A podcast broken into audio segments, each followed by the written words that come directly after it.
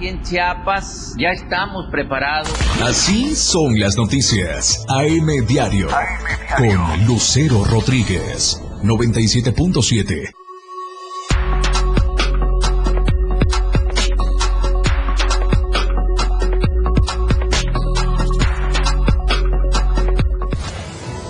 Paseo de Reos, una bomba de tiempo. Del Ceferezo de Villa Comaltitlán a Tapachula. Alcaldesa de Ostocán, Madaín Las Juárez. Tiene cuatro meses de embarazo. El domingo el softball femenil de Tuxtla arranca la lucha por el título. Estamos a diario contigo.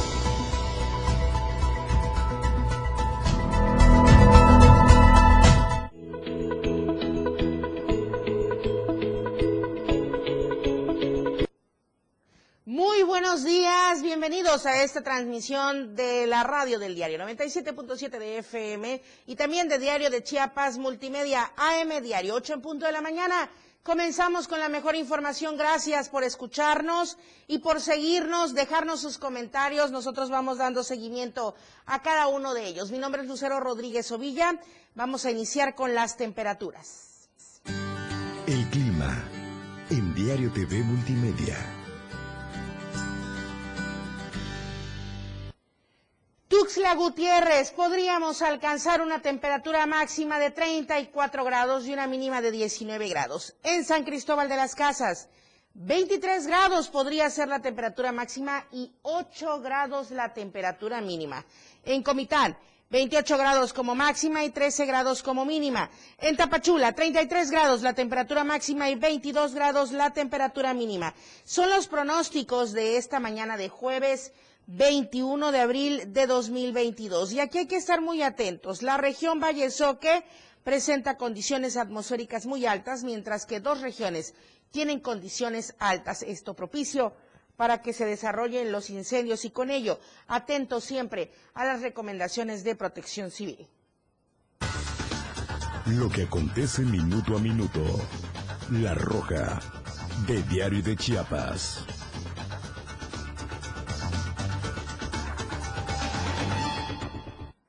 Ayer nuevamente en el ojo Tuxtla Gutiérrez, nuestro estado de Chiapas, y no por muy buenas noticias.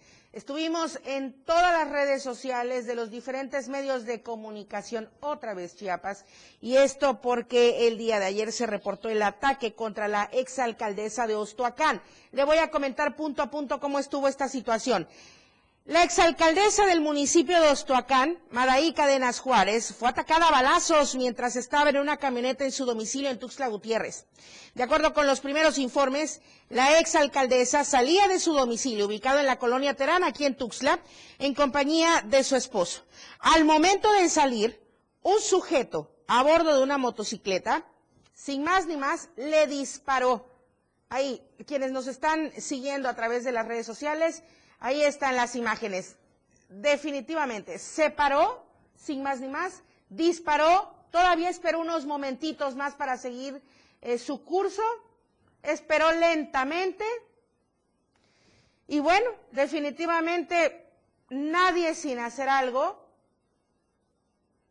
Y bueno, respecto a este tema, se dio a conocer que sufrió disparos en la cabeza y en la oreja. El colectivo 50 más 1 condenó el ataque que sufrió la exalcaldesa Madaí Cadenas Juárez y exigieron a las autoridades de seguridad que se resuelva el caso y se le dé agilidad a las investigaciones. Personal de servicios periciales realiza las investigaciones, tanto a las afueras de la vivienda de la exalcaldesa y otro grupo del personal de periciales realiza investigaciones en la camioneta que quedó a poco más de 20 metros del hospital particular el Sanatorio Rojas. Es que de verdad, volvemos a ver las imágenes para la gente que nos sigue en radio. Con toda calma y tranquilidad llega el sujeto, hace las detonaciones, da los disparos y lentamente, lentamente se va eh, de, pues apartando de la camioneta. Hasta el momento no se ha determinado la causa de este ataque, por lo que se ha abierto una carpeta de investigación. Ahorita vamos a ir específicamente con lo que comentó ayer la Fiscalía General del Estado.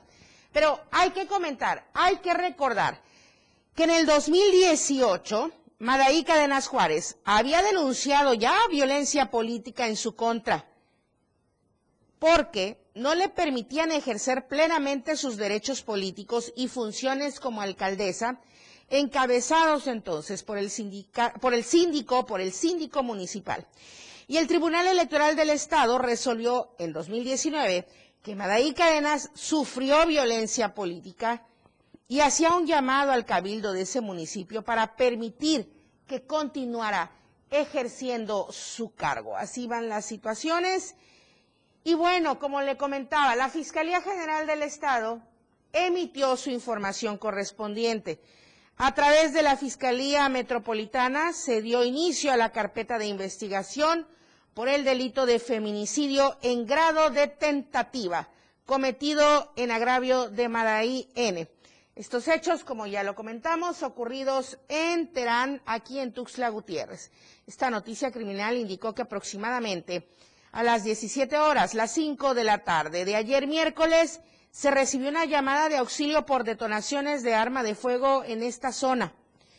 Al arribar al lugar de los hechos, testigos que viajaban en compañía de la lesionada declararon que cuando estaban a bordo de la camioneta Dodge Ram, un sujeto que conducía una motocicleta, por cierto, de color amarillo, pues se acercó, se acercó de verdad de manera paralela al ladito del piloto y realizó cuatro detonaciones de arma de fuego sobre el cristal de la ventanilla del lado del conductor, donde resultó lesionada Madaí N, de 33 años de edad, quien presenta cuatro meses de gestación. Además, ahí se agrava la situación.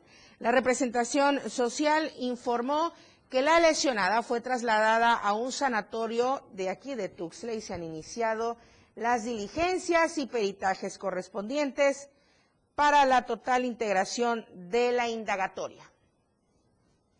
Así la situación en Tuxtla Gutiérrez es lo que está aconteciendo en nuestro estado. Vamos a ir a la zona altos con mi compañera Janet Hernández un ex policía que hace unos cuantos meses fue pues eh, retirado de su cargo, desafortunadamente salió por la puerta falsa. Janet, buenos días. Hola Lucero, muy buenos días. Te saludo de San Cristóbal para informarte que Juan Carlos N., ex policía municipal de esta ciudad, mejor conocida como el comandante Lagarto, decidió quitarse la vida colgándose al interior de su domicilio ubicado en el barrio del Santuario, está en la zona sur de la ciudad. Eh, comentarte que Juan Carlos ya llevaba mucho tiempo dentro de la corporación, pero la llegada de Manuel Yáñez Gutiérrez, ex director de la policía, este le solicitó su baja de dicha corporación, por lo que ya llevaba varios meses desempleado. Se desconoce hasta el momento los motivos que lo orillaron a quitarse la vida, familiares llamaron a los cuerpos de auxilio, pero estos ya nada pudieron hacer, por lo que dieron parte a las autoridades correspondientes. Más tarde arribó un ministerio público para dar fe del hecho y ordenar el, levantamiento del cuerpo para ser trasladado al CEMEFO y practicarle la necropsia de ley. Hasta aquí el reporte. Muy buenos días. Muy buenos días, Janet Hernández. Muchas gracias. Vamos a seguir con más información porque la Fiscalía General de la República, con presencia en su delegación aquí en Chiapas y con apoyo de la Policía Federal Ministerial, cumplimentó una orden de aprehensión en contra de una persona en el municipio de Tonalá. Esta aprehensión fue por la probable comisión del delito de contra la biodiversidad en su modalidad de posesión de huevos de tortuga golfina en categoría de peligro de extinción. Esto previsto y sancionado en el Código Penal Federal y es contra Gildardo H., quien fue detenido en la localidad de Pueblo Nuevo, que se ubica en el municipio de Tonalá. El imputado gozaba de su libertad, pero, pero, no cumplió con sus obligaciones procesales, por lo que fue puesto a disposición de la autoridad judicial que le requirió y será quien se encargue de resolver su situación jurídica conforme a derecho proceda. Gildardo H. quedó interno en el Centro de Justicia Penal Federal en el estado de Chiapas con residencia en el municipio de Tapachula. Mi compañero Edgar Castillo está en la línea telefónica. Dieron el último adiós al joven Luis Manuel Rodríguez, quien presuntamente fue asesinado en el anexo El Despertar en el municipio de Arriaga. Muy buenos días, Edgar. Coméntanos de esta situación, por favor. Así es, en la mañana de ayer, miércoles, la familia Manuel Rodríguez despidieron a Luis Manuel en el panteón de la ranchería de Gustachal, municipio de Tonalá, acompañados de sus familiares y amistades. Luego de darle cristiana sepultura, los familiares dijeron que van a denunciar ante la Fiscalía Regional Istmo Costa en contra de los responsables de los administradores del anexo El Despertar, ubicado en el municipio de Arriaga, en el domicilio de la Segunda Avenida Poniente y décima calle Norte.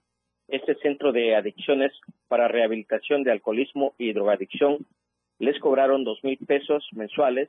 Sin embargo, familiares dijeron que en el caso de Luis Manuel Rodríguez fue golpeado en el interior del anexo provocando su muerte. En la despedida en el panteón municipal, los familiares señalaron que se acercaron varias personas donde argumentaron que en ese anexo golpean a las personas. Fuimos víctimas de las mismas consecuencias. Afortunadamente estamos vivos y vamos a coadyuvar para exigir justicia y se castigue a los responsables de esta muerte de Luis Manuel Rodríguez, de 29 años de edad. Esta es mi información desde el municipio de Tonalá. Oye, Edgar, por supuesto que hay que continuar con las investigaciones. Estos sitios seguramente tienen o deben contar, deben contar con los permisos necesarios para poder funcionar en atención a la gente que llega a requerir estos servicios. ¿Se ha dicho algo respecto a estos permisos, a estas concesiones que debiera tener este anexo en Arriaga? Bueno, por el momento ninguna autoridad ha dado este, este, esa declaración. Eh, los familiares están eh, esperando este, la necropsia de ley para poder eh, interponer la denuncia ante las autoridades. Eh, hay una responsable, ¿verdad? Eh, van a van a investigar este caso, pero los familiares primero tienen que poner la denuncia para poder eh, investigar este caso cumplir con la responsabilidad también de acudir y denunciar. Muchísimas gracias, Edgar Castillo. Buenos días. Buenos días. Regresamos a Tuxtla Gutiérrez. Accidente tras accidente. Se sentía como rápido y furioso y terminó estrellando su vehículo contra las vallas de protección del libramiento norte entre la calzada del sumidero y la quinta oriente aquí en Tuxtla Gutiérrez. Los hechos se suscitaron en los primeros minutos de ayer miércoles. A eso de las 12 con 15, ya iniciando, iniciando el día, de esta manera, desafortunadamente, un automóvil Nissan Versa con placas de circulación DLD 185C circulaba de oriente a poniente a exceso de velocidad cuando el joven conductor perdió el control de la unidad dando giros e impactándose de frente. Posteriormente, con la parte trasera, también se impactó en las vallas metálicas. El afortunado, sí, afortunado conductor, pues resultó ileso después de estar dando estos giros y de impactarse en dos ocasiones, resultó ileso. Y bueno, el premio de consolación, dijeran, fue remitido a la Fiscalía del Estado para una certificación médica. Obviamente, el automóvil quedó acabado. Y bueno, minutos antes de la medianoche del martes, un conductor acelerado también terminó estrellando su vehículo contra la jardinera central para evitar impactarse contra una pipa de agua del ayuntamiento de Tuxtla Gutiérrez. Regaba los árboles del libramiento norte-oriente, específicamente frente al Parque del Oriente. Fue eso de las 23.40 horas y según el reporte policiaco, una camioneta Chevrolet Trax circulaba a exceso de velocidad y al encontrarse de frente con esta unidad pesada, con esta pipa que estaba regando la jardinera, prefirió maniobrar y terminar impactándose contra la guarnición del camellón central, quedando sobre esta, bueno, eh, quitemos lo del exceso de velocidad, pues sí, pues sí, a evitar más tragedias. El conductor de nombre Carlos Daniel N., de 24 años de edad, resultó con algunos golpes, siendo atendido en el lugar por voluntarios del Grupo de Auxilio Especializado de Chiapas, para posteriormente ser trasladado por paramédicos de la Cruz Roja a esta institución para descartar alguna lesión. Obviamente el vehículo y todo fue remolcado por las autoridades correspondientes. También aquí en Tuxtla, en los primeros minutos de ayer miércoles, un menor de edad Ay, un menor de edad terminó volcando el vehículo que conducía sobre el libramiento sur poniente a la altura del fraccionamiento Los Tucanes. Atentos ahí los padres de familia. Tras el reporte a las 12 con 30 horas, se hizo el llamado al 911, arribaron elementos de vialidad y voluntarios del Grupo de Auxilio Especializado de Chiapas, quienes valoraron al joven que afortunadamente para él no presentó lesiones mayores, pero sí el carro quedó totalmente volcado. Volcado, volcado. El vehículo, un Volkswagen Jetta con placas de circulación del estado de Chiapas y era tripulado por Andrea N. de tan solo 17 añitos de edad. La unidad fue trasladada al corralón municipal. Vamos a ir al primer corte comercial con esta información, pero regresamos porque hay mucha más todavía en Diario. En un momento regresamos con más de AM Diario. Feliz Día del Niño y la Niña. 97.7 FM. XHGTC. La radio del diario.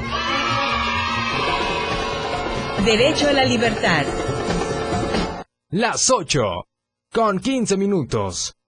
Conoce todo lo que tenemos para ti en la radio del diario a través de tu celular. Escanea en nuestro diario impreso el código QR. Visita nuestra barra de programación y escúchanos desde tu celular. Además de conocer toda la programación de la radio del diario a través de tu celular. Estar informado nunca fue tan fácil, rápido y al alcance de tu mano. La radio del diario 97.7. Contigo a todos lados. La mejor manera de estar informado desde muy temprano está en AM Diario. Lunes a viernes de 8 a 9 de la mañana con Lucero Rodríguez. Desde el amanecer. Noticias cercanas a la gente. Así son las noticias. Para que usted esté informado con lo más relevante de Chiapas, México y el mundo. En la radio del diario. Comprometido siempre con usted. 97.7 AM Diario con Lucero Rodríguez. Fundación Toledo es una organización enfocada en la educación. Desde nuestra fundación hemos realizado varios proyectos para poder llevar a cabo nuestro objetivo principal, apoyar la educación en Chiapas, especialmente en las zonas rurales marginadas. A pesar de ser una organización joven, somos apasionados de lo que hacemos y entendemos que la educación juega un papel importantísimo en las personas, ya que ésta se ve reflejada en el desarrollo de su país. Para conocer más de nosotros, visita nuestras redes sociales en Facebook e Instagram como Fundación Toledo y nuestra página web en www.fundaciontoledo.org. Felipe Alamilla las reúne. Una noticia. Una denuncia. De lunes a viernes de 10 a 11 de la mañana por la radio del diario. Denuncia pública. El espacio en radio para que su denuncia sea escuchada. Para que su voz tenga eco. 97.7. Contigo. A todos lados. Feliz Día del Niño y la Niña. 97.7 FM. XHGTC. La radio del diario. Derecho a la vida. La transmisión de la radio es invisible. Aquí escuchas un concepto que transforma tus ideas. La radio del diario 97.7 FM. La radio que quieres escuchar. Una programación que va más allá de un concepto radiofónico 977. La radio del diario. Evolución sin límites. Contigo a todos lados.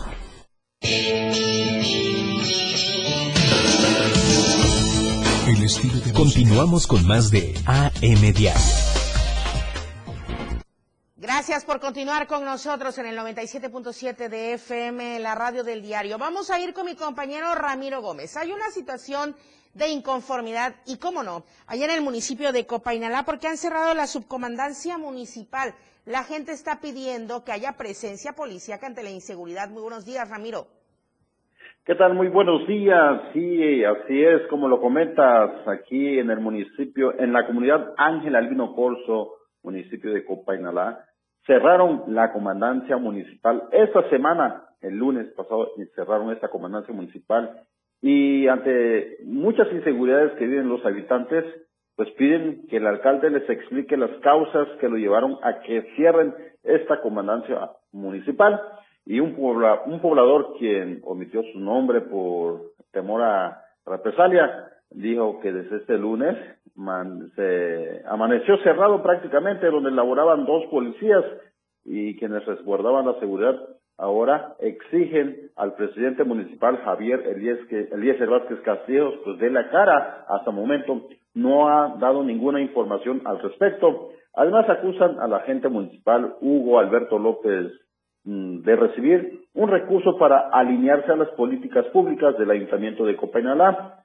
Ante esta acción temen que el pueblo sea invadido por delincuentes, piden más seguridad, que trabajen policías comprometidos con la comunidad y les paguen con un sueldo justo. Recordaron cuando estuvo en campaña a los habitantes de la comunidad de Ángel Alino Corso, les prometió apoyo, seguridad y desarrollo para el bienestar de sus pueblos. Sin embargo, a casi siete meses de su toma de protesta como alcalde, no está cumpliendo esas obligaciones y para generar un ambiente de paz y cordialidad. Y afirmaron que si no resuelven sus demandas durante estos días, este, estos días, y este fin de semana se organizarán para tomar la presidencia municipal la próxima semana y obligarán a Vázquez Castillejos que haga funcionar durante las 24 horas la subcomandancia municipal de seguridad pública de la comunidad mencionada, porque existe mucha inseguridad y violencia en la comunidad. Mi reporte para Diario de Chiapas. Ramiro Gómez, muchísimas gracias. Ojalá que la voz de la gente que está en esta comunidad sea escuchada para que permanezca ahí eh, pues la presencia policíaca y con ello la seguridad. Saldo blanco en San Cristóbal de las Casas. Estamos hablando de lo que va del periodo vacacional de Semana Santa y también del inicio de esta feria de la primavera y de la paz. Justamente se hizo un reconocimiento a los san cristóbalenses, a los visitantes nacionales y extranjeros que han estado llegando a San Cristóbal de las Casas porque han mantenido una conducta ejemplar que contribuyó a mantener Saldo Blanco. Se ha informado por parte de la Policía Municipal de San Cristóbal que desde que iniciaron las actividades de la tradicional Feria de la Primavera y de la Paz, se ha coordinado con los esfuerzos para poder mantener la seguridad con elementos de la Policía Estatal Preventiva, bueno, la, Secretaría de Seguridad y Protección Ciudadana, pues con sus diferentes corporaciones, también con la Sedena, con la Guardia Nacional, y bueno, también los dispositivos de seguridad vial en puntos estratégicos y seguridad perimetral en la zona centro, en el interior y exterior de la feria. Se indicó que ante cualquier actividad sospechosa que pueda constituir ilícitos, allá en San Cristóbal se cuenta con el número único de emergencias, bueno, el 911 no solo en San Cristóbal, en cualquier punto, pero inmediatamente se enlaza a una red nacional a través del cual el personal capacitado se eh, brindará atención las 24 horas del día, canalizarán los reportes dependiendo de lo que se requiera, protección civil, corporaciones policíacas, bomberos o tránsito, lo que esté más cercano al lugar de los hechos. Mientras tanto, comentarle que allá en el municipio de Arriaga también estamos en el mismo sentido, hablando de la seguridad, pero aquí en el lado opuesto, porque ante esto, ante la inseguridad, elementos policíacos implementaron operativos en Arriaga para garantizar justamente que ya prevalezca el Estado de Derecho, elementos de la Policía Municipal, Secretaría de la Defensa Nacional, la Guardia Nacional de Inmigración, realizan recorridos. Inician desde las 17.30 horas estos recorridos que se efectúan en las colonias Emiliano Zapata, Pesquería La Gloria y el balneario Santa Brígida, que aún siguen con presencia de vacacionistas por la temporada de Semana Santa. Recordemos que diferentes sectores eh, pues todavía continúan en vacaciones, son dos semanas de vacaciones, por ejemplo, los niños que todavía no se presentan a la escuela, y entonces todavía continúan de vacaciones algunos sectores. Las autoridades municipales reportaron que el operativo culmina a eso de las 8 de la noche a las 20 horas y hasta el momento sin ninguna novedad. Vamos a ir con mi compañera, con mi compañera Lucía Trejo. Familia, del defensor ambiental chiapaneco Mariano Abarca solicita permiso para apelar al Tribunal Supremo de Canadá. Lucía, explícanos de esta situación que ya trae algún tiempo. Híjole, perdimos la comunicación con Lucía. Ok, vamos a continuar con ella en unos minutitos más cuando logremos reconectarnos con ella. Mientras tanto, le comento de esta encuesta nacional de seguridad pública urbana que destaca que desafortunadamente crece la percepción de inseguridad en la capital Tuxtla Gutiérrez.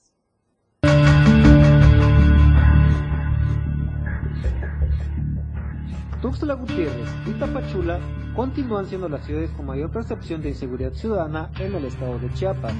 La encuesta nacional de seguridad pública urbana del Instituto Nacional de Estadística y Geografía destaca que durante el primer trimestre del 2022, el 79.7% de la población de 18 años y más que reside en el municipio de Tuxtla Gutiérrez consideró que vivir en la ciudad es inseguro, mientras que el 73.6% de la población que vive en el municipio de Tapachula manifestó sentirse inseguro de habitar en la perla del Soconusco. Aunado a esto, la encuesta destaca que la percepción de inseguridad en el municipio de Tuxtla Gutiérrez durante el periodo de diciembre de 2021 a marzo de 2022 creció 3.7%, mientras que en Tapachula este decreció 5.1% durante diciembre de 2021 a marzo de 2022. Con respecto a la percepción sobre la efectividad del gobierno de su ciudad para resolver las principales problemáticas, resalta que el 31.8% de la población del municipio de Tuxtla consideró en marzo de 2022 como muy o algo efectivo para disipar los problemas de la ciudad, mientras que el 25.6% de la población de Tapachula consideró como muy o algo efectivo al gobierno de la ciudad. De esta forma, el INEGI expone que las principales problemáticas en las ciudades son baches en calles y avenidas con una percepción del 76.6%, alumbrado público insuficiente con el 58.5%, fallas y fugas en el suministro de agua potable con 52.6%, calles y avenidas con embotellamientos frecuentes con 43.8%, coladeras tapadas por acumulación de desechos con 41.5% y parques y jardines descuidados con 36.1% de la percepción. Para Diario de Chiapas, Ainer González. Retomamos comunicación con mi compañera Lucía Trejo para hablar de este tema de quien fuera eh, defensor ambiental, Mariano Abarca. Lucía, buenos días. Muy buenos días, Lucero Rodríguez. Buenos días al auditorio. Efectivamente, la familia del asesinado ambientalista Mariano Abarca va a apelar ante el Tribunal Supremo de Canadá. Esta familia lleva años, años luchando para esclarecer este asesinato de, de Mariano Abarca.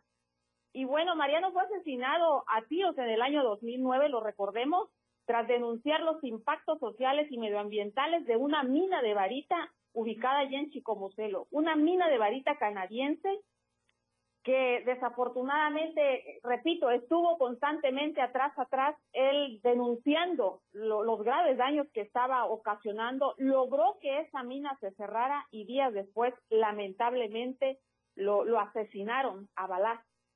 Y bueno, creyendo que la, esta empresa posteriormente vino al estado de Chiapas, mandó a una comisión a hablar con el, en ese tiempo el gobernador para presionar de tal forma que el estado protegiera a esta minera canadiense. Por supuesto, no lo consiguieron. Repito, la mina está cerrada y la familia sigue luchando para esclarecer el crimen de Mariano Abarca.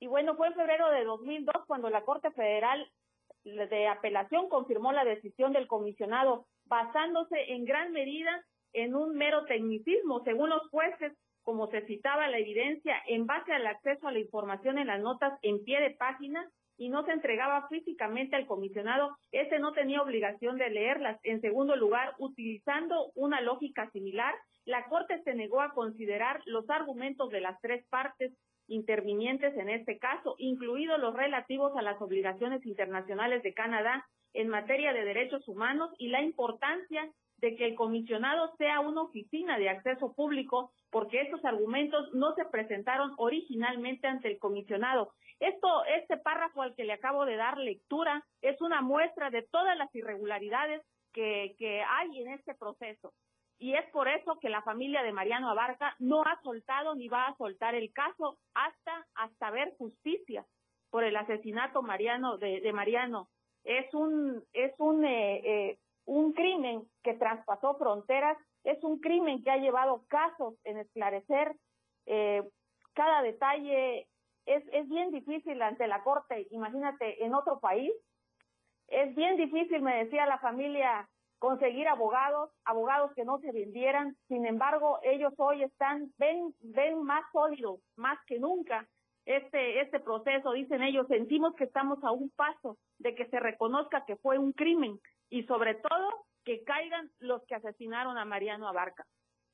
Él era originario de Chicomucelo y lo único que deseaba es que no contaminaran y que no mataran a la gente de Chicomucelo, que esto es lo que que se veía, ya se veía venir por la, la minera de, de Varita y la contaminación que estaba provocando en ese municipio. Lucero Rodríguez, vamos a continuar pendientes. Es un proceso eh, bastante largo, hay mucho aún y esperamos que en, el en lo que falta de este mes avance este proceso. Y que así sea, Lucía Trejo, que las investigaciones avancen. Muchísimas gracias. Muy buenos días. Vamos a ir al corte comercial, regresamos, ya está el dios de los deportes, Lalo Solís en el estudio de AM Diario. Al regreso, más noticias, la radio del diario.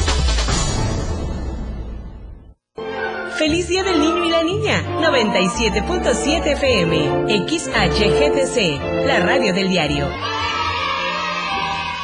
Derecho a la alimentación.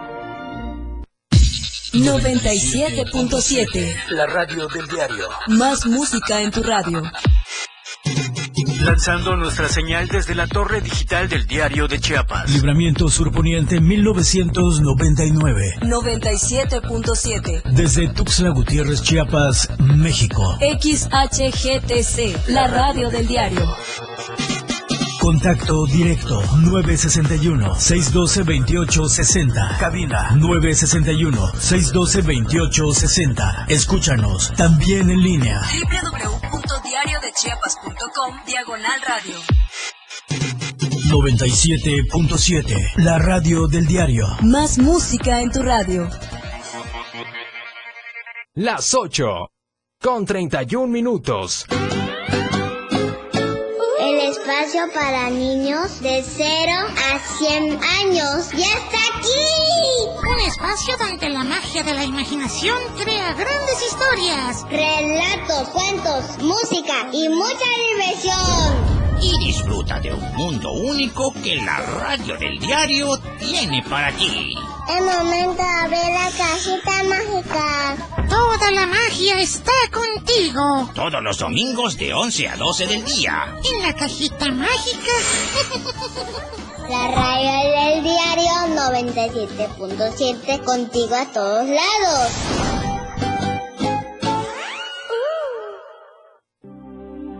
Chiapas es poseedora de una belleza natural sin rival en todo México una gran selva, un impresionante cañón, manglares y playas únicas, además de paradisiacas caídas de agua, visten a nuestro estado con el encanto único de la naturaleza. Chiapas es el estado más al sur de México, la última frontera de nuestro país. Aquí, en este rincón, que también fue el último territorio en añadirse a la República, se encuentra un paraíso de bellezas naturales listo para ser explorado. Ven y disfruta lo que Chiapas tiene para ti. 97.7, la radio del diario. Contigo a todos lados. Radio Revolución Sin Límites 977. La radio del diario. Contigo a todos lados. Te enseñamos a amar la música. Pasión por la radio. La radio del diario 97.7 FM. Evolución sin límites. Contigo a todos lados. Continuamos con más de AM Diario. La mejor información deportiva está en AM Diario. ¿Con quién? Con el dios de los deportes, Lalo Solís. Bienvenido. La escena global del deporte con Lalo Solís.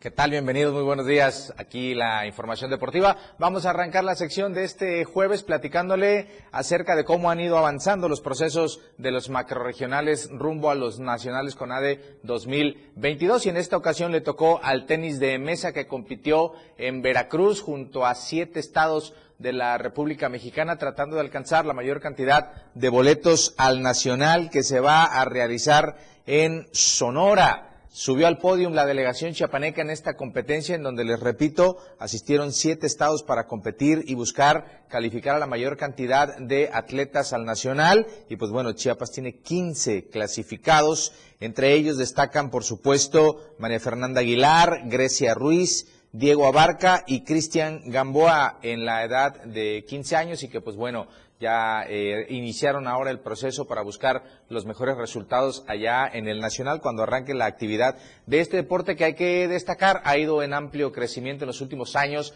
Han surgido eh, ahí deportistas bastante, bastante destacados. Ya hubo hasta candidatos al Premio Estatal del Deporte en esta disciplina. Así que, bueno, se esperan únicamente buenos resultados para el tenis de mesa que pues eh, ha ganado espacios. Por ejemplo, eh, la escuela Retach, que trabaja en el Parque del Oriente, tiene muchos alumnos y muy destacados, y algunos casos de algunos otros jugadores que han encontrado la forma de trascender a otros planos, como es el regional, que en este caso puso a Chiapas en el tercer puesto de entre siete estados. Así que bueno, ahí está, eh, a la espera pues de que se realice el, el, Nacional de Juegos Nacionales CONADE 2022 y conocer si estos representantes chiapanecos pueden tener un muy buen resultado. Ahí se atravesó el profe, usted disculpe, pero bueno, ahí están las imágenes de, este, de estas que han sido actividades que se han realizado en la capital chiapaneca y que por supuesto han ido obteniendo muy buenos resultados. Así que ahí está pues la información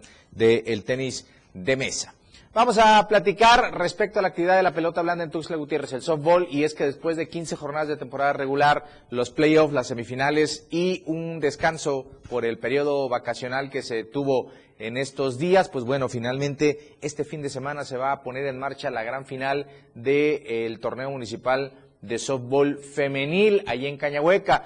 Hay una variante porque todo el torneo se jugó en el campo infantil, pero para esta que es la gran final, pues van a jugar sus compromisos en el campo grande. Eh, de las de las jugadoras que van a estar en actividad, solamente una de las que va a estar jugando ha bateado cuadrangular en el campo grande, así que bueno, vamos a ver cómo se desarrollan estos compromisos. Eh, me imagino que es variante para los dos y que seguramente les afectará de la misma forma. ¿Quiénes juegan la final? Pues bueno, Reales, la novena que finalizó en el primer sitio de la tabla en el torneo regular con 13 partidos ganados y dos perdidos, se va a enfrentar a Avíos, este equipo que tiene eh, la cantidad de 12 juegos ganados y 3 perdidos. ¿Qué tienen en común? Pues bueno, eh, en el caso de Reales, las únicas dos derrotas que sufrió en el torneo regular, pues las sufrió curiosamente frente a quien será su rival en esta gran final. Se enfrentaron tres veces, dos veces ganó Avíos, una vez ganó Reales. ¿Qué otra característica tiene este, eh, esta final, esta serie? Pues bueno, va a tener desde la placa a las dos mejores pitchers del torneo. ¿Por qué se lo estoy diciendo? Porque, bueno, eh, Baez eh, tiene 12 triunfos en el torneo y únicamente eh, eh, dos derrotas, mismos números que debe tener Kenia Dorantes. pues bueno, ahí va a estar parejo para ver quién se lleva esta distinción del mejor pitcher del torneo. Las dos van a estar viéndose las caras a partir de este domingo. A las 11.30 de la mañana se va a poner en marcha la competencia ahí en Cañahueca a la espera de conocer quién es el mejor equipo en esta serie al mejor de tres compromisos y que señalará a quién se quedará con el título de este torneo que resultó atractivo, interesante, de muy buen nivel y que tiene en la final a las dos mejores novenas de la competencia. Continúa la actividad de la jornada 15 del Grita por la Paz Clausura 2022 del fútbol mexicano. Y sí, y sí, Carlitos va a sufrir porque sus Pumas sufrieron un descalabro ayer por la eh, noche en San Luis, justo en el Alfonso Lastras. Cayeron 2 por 0 los Pumas que venían de sorprender a Rayados del Monterrey y no se veía cómo no pudieran ganarle al San Luis. Sin embargo, los potosinos se impusieron con marcador de dos goles por cero, con lo que complican un poco las aspiraciones de los Pumas para alcanzar eh, la repesca o la liguilla, según sea el caso. En otros de los resultados que se dieron este miércoles, América derrotó dos por cero a León. Como no le hace falta a la América, pero ayer la verdad es que León le puso muy facilita la tarea al conjunto de Coapa con las expulsiones y todo este asunto, pues América aprovechó para ilvanar ya siete partidos sin conocer la derrota, en los que únicamente tiene un empate y seis triunfos. Fue el equipo que comenzó eh, peleando en el sótano por no estar en el último lugar, pero que siete jornadas después está por encima de los tres restantes de los denominados grandes del fútbol mexicano y es el que luce más sólido y con amplias posibilidades de meterse de manera directa a los cuartos de final. En otro resultado que se dio ayer por la noche, Rayados y Atlas empataron sin goles. Hubo por ahí algunas cuestiones bastante polémicas, un penal fallado por parte del conjunto de casa, los Rayados, que pues tuvieron que conformarse con esta igualada sin goles en la jornada 15. Hay un partido más por disputar que se hará este jueves a las 9 de la noche, en el que en la corregidora Gallos va a recibir a Cruz Azul que también ya está con mucha polémica en eh, la continuidad de su estratega y algunos jugadores que me parece tienen por ahí algunos asuntos. Bueno, hasta el momento la tabla general va de la siguiente manera. En primer lugar están los Tuzos con 35 puntos. En segundo puesto están los Tigres con 32 unidades. Puebla se rezaga un poco ya con 26 puntos en el tercer sitio. Ahí está Rayados que había eh, encontrado una racha positiva pero que ya tiene dos juegos sin ganar y tiene 23 en el cuarto puesto. En el quinto está Atlas con 23 unidades. Curiosamente repartieron pues un punto ayer. América es sexto ya con 22 puntos apuntándole a ese cuarto puesto que está rayados ahora y pues ahí está tiro de piedra el América Cruz Azul, 21 unidades en el séptimo sitio, Chivas es octavo con 20 puntos, los mismos que Necaxa en la novena posición, en la posición 10 está San Luis con 20 unidades, en la undécima están los Pumas con 19 y el último sitio que entraría a la repesca hoy es el León con 19 puntos. Así que bueno, así marcha la tabla general. Hoy hay un partido por disputarse y mañana viernes se pone en marcha la penúltima fecha del torneo regular del Grita por la Paz Apertura Clausura 2022 y del que le estaremos ampliando toda la información a la una de la tarde en la remontada. Yo lo invito a que nos sintonice a través del 97.7 de FM. Esté pendiente. Hay boletos que le vamos a regalar para un partido de liguilla que se disputa en el Reino el sábado y por supuesto también tendremos invitados unos boxeadores que van a ir a los nacionales con ADE y que aparecieron de donde menos lo esperaban. Así que no se olvide, tenemos una cita a la una de la tarde a través de esta frecuencia. Ahí lo estaremos esperando Jorge Mazariegos y un servidor para darles mucho más información deportiva. Lucero, es jueves, andamos cerrando la semana con bastante optimismo. Ya llegó el fin de semana para ti. Para mí desde... Para bueno, diario, pues. Para AM Diario, sí, sí, sí, porque tenemos porque de ahí actividad mañana en radio, ahí estamos pendientes, sí, por supuesto, ahí, te esperamos de nuevo. de lunes a viernes, por si quieres este, acompañarnos de nuevo. ¿eh? Ahí voy a caerles, Lalo Solís, muchísimas gracias, muy buenos días. Hasta la próxima semana. Hasta la próxima semana.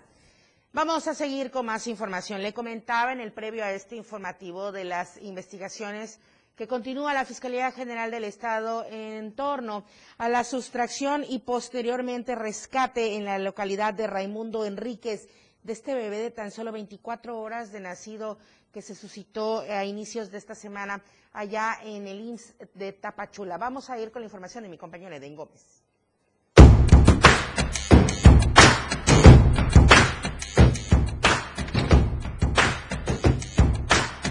La Fiscalía General del Estado de Chiapas dio los pormenores de lo que fue el rescate del menor recién nacido que había sido sustraído el pasado martes en el hospital de Lins, en la localidad de Tapachula, aquí en Chiapas. En este sentido, Juan Carlos Alfaro Cruz, fiscal de Distrito Fronterizo Costa, en representación del fiscal general del Estado, Olaf Gómez, señaló que fue a través de un operativo interinstitucional que se logró el rescate del menor con eh, menos de un día de nacido. Esto en el ejido Raimundo Enríquez, municipio de Tapachula.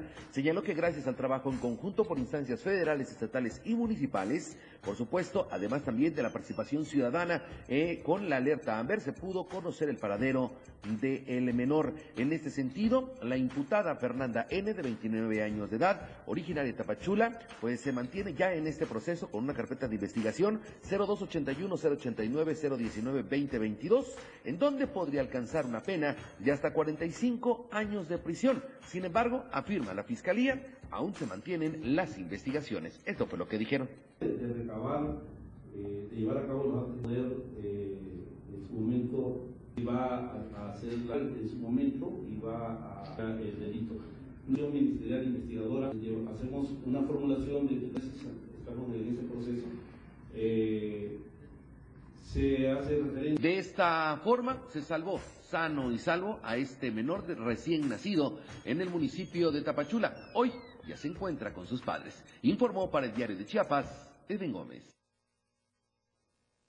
Bueno, son eh, probablemente 45 años o más que pudiera tener de sentencia condenatoria esta persona. Sin embargo, también hay que enfocar y continuar con las investigaciones por esta situación de que presuntamente esta persona que es la presunta responsable de la sustracción del menor trabaja en la misma institución en el IMSS, en el IMSS en Nueva Frontera, allá en Tapachula. De ahí, de ahí radica también mucho de las investigaciones. Eh, comentarle rápidamente antes de irnos al corte comercial que justamente respecto a este tema, durante la mesa de seguridad del gobernador Rutilio Escandón reconoció a las autoridades de investigación de los tres órdenes de gobierno por el trabajo coordinado en el rescate de este bebé que fue sustraído en el Hospital del Seguro Social eh, allá en Tapachula, rescatado sano y salvo y entregado a los padres. Sostuvo que desde que se encendieron las alarmas, la Fiscalía, la Fiscalía de Distrito Costa emprendió acciones inmediatas y gracias a la colaboración interinstitucional se logró el rescate del menor. Vamos al corte comercial, regresamos con más información. Más de AM Radio, después del corte. Feliz Día del Niño y la Niña, 97.7 FM, XHGTC, la radio del diario derecho al agua. Las 8 con 45 minutos. La escena global del deporte.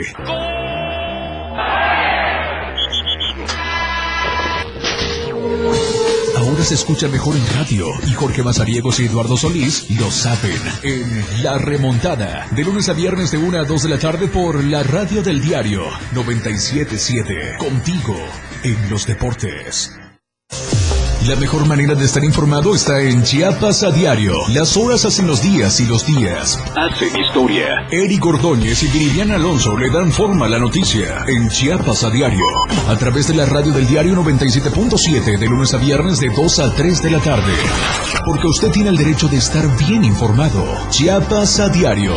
Por la radio del diario. Contigo. A todos lados.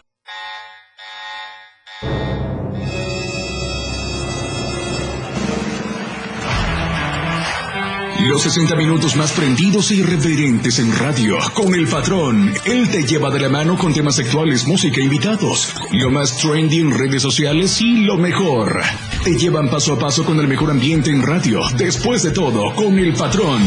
De lunes a viernes de 6 a 7 de la noche por la radio del diario 977. El patrón contigo. A todos lados. Después de todo, ¿acaso hay otro? Ahora el rock puede sentirlo en radio. La radio del diario te presenta el mejor rock que marcó toda una historia a través de los años. Miguel Sengar tiene para ti la mejor selección musical del rock y la radio del diario te lo presenta de lunes a viernes de 8 a 9 de la noche. Rock Show con Miguel Sengar en la radio del diario 97.7 contigo en el rock a todos lados. Evolución sin límites. Contacto directo 961 61 228 60 contigo a todos lados. Te quiero tanto. La amistad entre tú y yo, la radio del diario 97.7 FM, contigo a todos lados. 977. 977. La radio del diario. Las noticias que impactan están en AM Diario.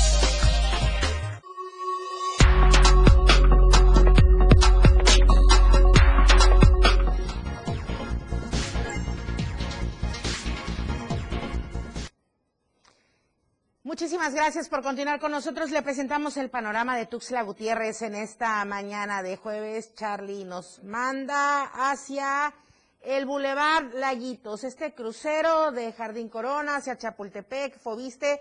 La verdad, la verdad, se observan un buen número de vehículos, sin embargo, va el tráfico bastante moderado, fluyendo con tranquilidad. Salga a tiempo de su casa, por favor para evitar cualquier situación de riesgo. En la Quinta Norte, a la altura de la Plaza Sol también, bastante moderado el tráfico. Se nota que todavía algún sector de la población continúa de vacaciones, sin embargo, ya va retomando en su totalidad la actividad en Tuxtla Gutiérrez. Moderado el tráfico también en esta zona de nuestro Tuxtla. Vamos a ir hacia Tapachula, donde desafortunadamente usted va conduciendo, a propósito de ir conduciendo, usted va conduciendo en su vehículo y puede notar rápidamente que va el convoy con los reos de alta peligrosidad. Esto se vive a diario allá en Tapachula, porque eh, los reos que son trasladados y recluidos en el Centro Federal de Reinserción Social, el número 15, son movilizados de este penal en Villa Comaltitlán a Tapachula para recibir atención médica o realizar algún procesamiento judicial.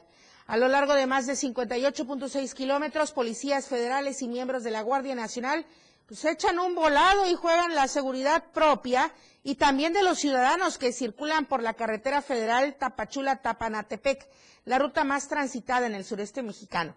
El traslado de reos lleva efectuándose por lo menos cuatro años en condiciones peligrosas y sin los necesarios protocolos de seguridad. Incluso el sistema de penales en México dictamina que cualquier prisionero en las cárceles del país ya sea de adolescentes o adultos, debe recibir la atención médica, pero al interior de estos centros de reclusión.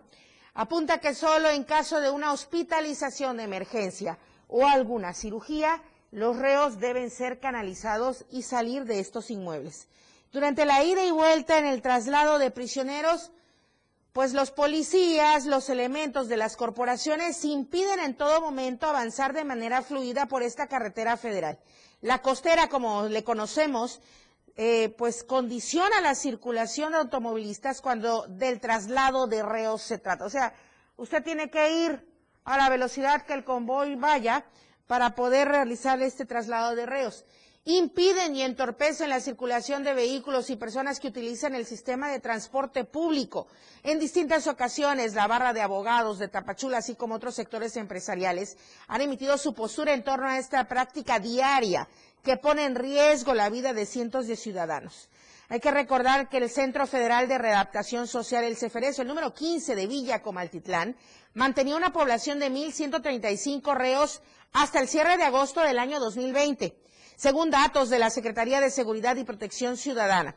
Pero a través del Departamento de Prevención y Readaptación Social, pues se informó también que están disponibles 1.385 espacios para convictos que sean procesados en la entidad o que vengan de otras partes del país. Es decir, este centro penitenciario localizado en la carretera costera tenía capacidad de población carcelaria para 2.520 personas. Sin embargo, desde 2021, al menos, al menos, cinco traslados masivos de reos se dio desde distintos puntos del país, entre los que destacan el Altiplano y el Penal Federal de Puebla. Este último programado con varios traslados hacia Villa Comaltitlán, debido al incidente en el cual fue localizado un bebé muerto al interior de esta cárcel. La preocupación de la iniciativa privada en la frontera sur deriva que a esta cárcel han arribado peligrosos reos adheridos a grupos criminales y del narcotráfico y esto representa pues sí un serio riesgo para la seguridad de la ciudadanía. Información de mi compañero eh, José Cancino en Tapachula. Estadísticas, reportes, información. COVID-19. El panorama, el panorama COVID, ¿cómo va hasta el momento? La Secretaría de Salud ha informado de 13 registros nuevos por COVID en 10 municipios en Chiapas. No se notificó ningún deceso, por lo que Chiapas se mantiene con cero defunciones y se mantiene con la tasa más baja en casos. A nivel nacional, le comento el reporte técnico diario emitido hasta el día de ayer. El número de casos positivos confirmados por día en México, 1.290. El número de defunciones confirmadas por día en nuestro país, 31. El total de casos positivos en nuestro país, 5.730.560. Y el total de defunciones confirmadas en México por COVID, 324.004 defunciones. Cambiamos totalmente de tema y con ayuda de la Canidad, restauranteros esperan elevar las ventas todavía en lo que queda en esto de la Semana Santa.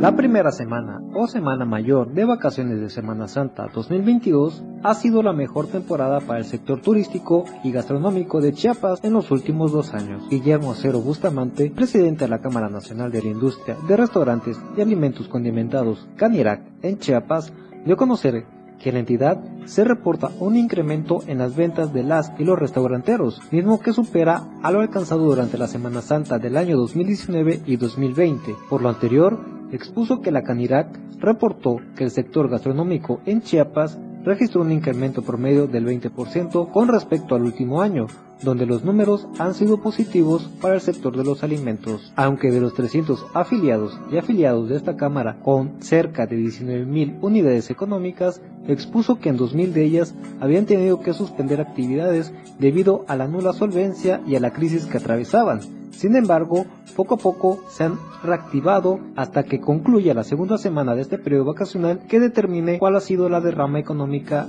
en su conjunto. Para Diario de Chiapas, Ainer González. Aquí en Tuxtla Gutiérrez continúan los trabajos de remodelación en el Templo de San Francisco.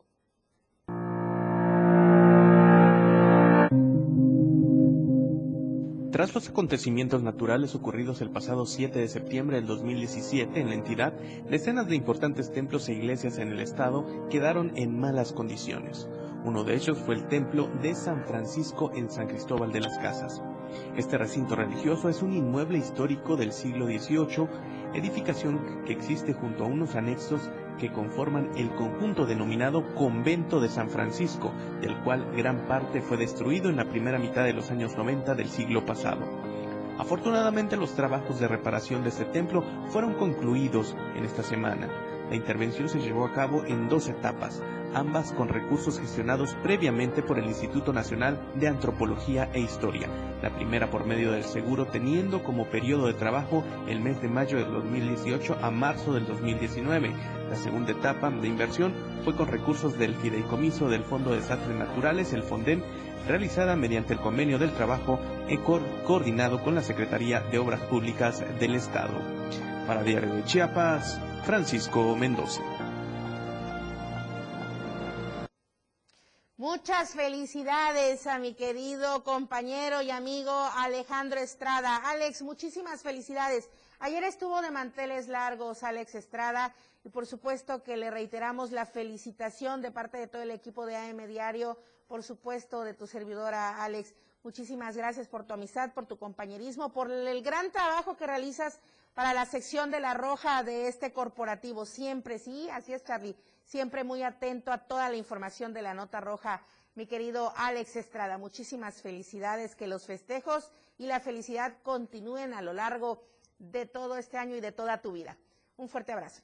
La encuesta de esta semana, ¿crees que habrá un repunte de casos COVID porque no se respetaron los protocolos sanitarios en la Semana Santa? Y entre ellos, la sana distancia, usted puede contestar sí, no, y nosotros estaremos atentos. En Chiapas al cierre con eh, los resultados mañana viernes a las 7 con Efraín Meneses. Nos vamos, muchísimas gracias. Mi nombre es Lucero Rodríguez Ovilla. Gracias por escucharnos, gracias por seguirnos. Moisés Jurado en los controles de radio y Charlie Solís en los controles de televisión. Muchas gracias, muy buenos días, nos vemos mañana. Desde temprano usted quedó informado. Aquí vemos la, incidencia delictiva. Empezaremos. AM Diario. Nuestro compromiso entregarle los sucesos que generan noticias. AM Diario. La noticia al momento. Por la radio del diario 97.7. AM Diario. La radio del diario.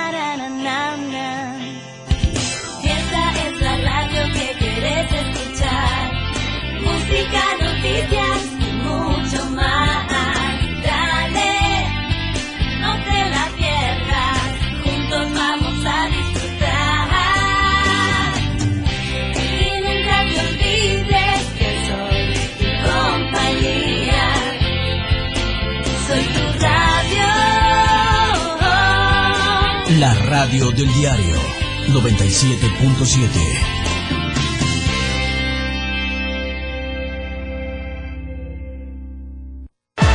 Un saludo. A ver, ¿para quién es el saludo? Échamelo. Una canción. ¿Qué canción quieres, mamacita? Una información. Son las 8 con 35 minutos y vamos a darles el estado, el pronóstico del tiempo. Un mensaje. ¿Desde qué parte nos escuchas? Lo que tú quieras. WhatsApp, la radio del diario. Escríbenos y comunícate con nosotros. 97.7, la radio del diario. 961-612-2860. 961-612-2860. Ahora es mucho más fácil estar en contacto con la radio del diario. 97.7.